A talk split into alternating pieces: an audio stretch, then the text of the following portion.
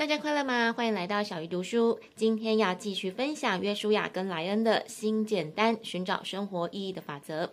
上一集我们分享了作者提供关于健康的观念，包含吃进什么东西以及运动的原则。这一集要先来聊聊人际关系。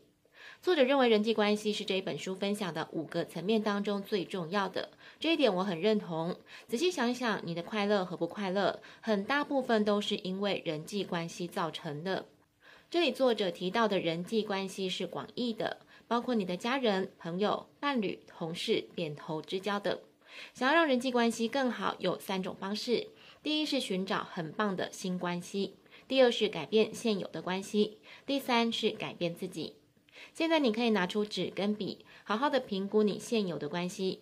首先，你要先写下对方的姓名，想想和你互动的每一个人。接下来写下层级。如果你的生活是一部电影，有些人会是你电影里的主角，那么他就是属于主要层级；有些人会是你电影里的配角，那他就是次要层级。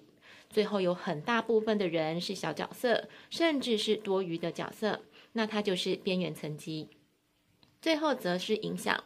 如果你和他的关系是让你快乐、帮助你成长，那么就是正面影响。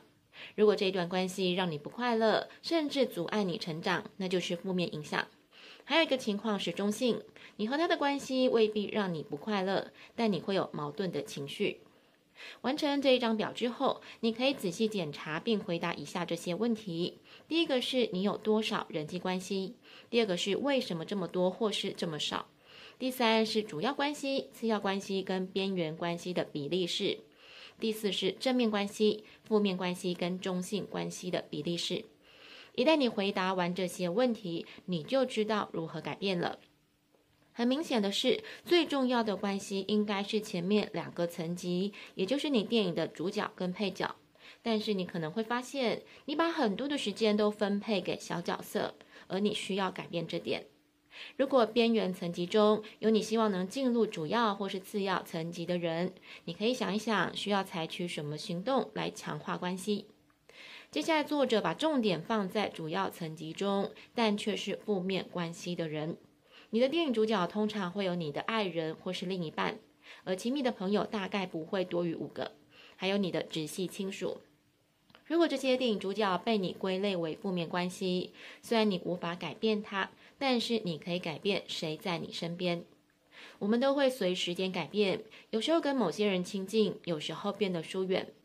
此外，我们不能期待某个人针对你所希望的点做出改变。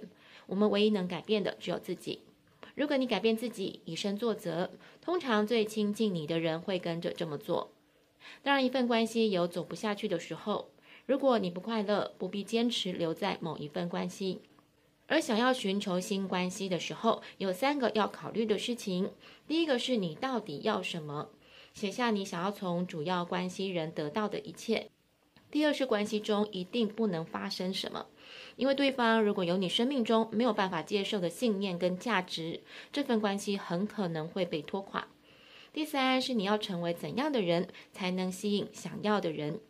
也许你需要多倾听，也许需要锻炼身体，也许是沟通。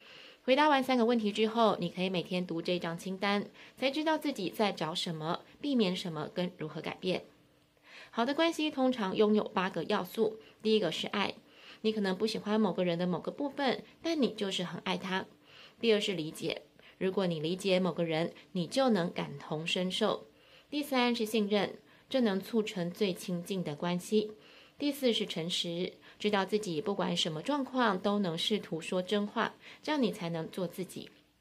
第五是关心跟尊重，你关心某个人，而且持续表现出对他的钦佩跟欣赏，来传达这份心意。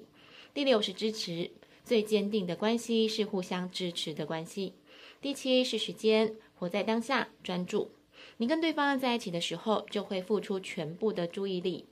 第八是真诚，在真诚的人身旁，我们会感到安心。好好运用这八种要素，持续滋养你的主要关系人。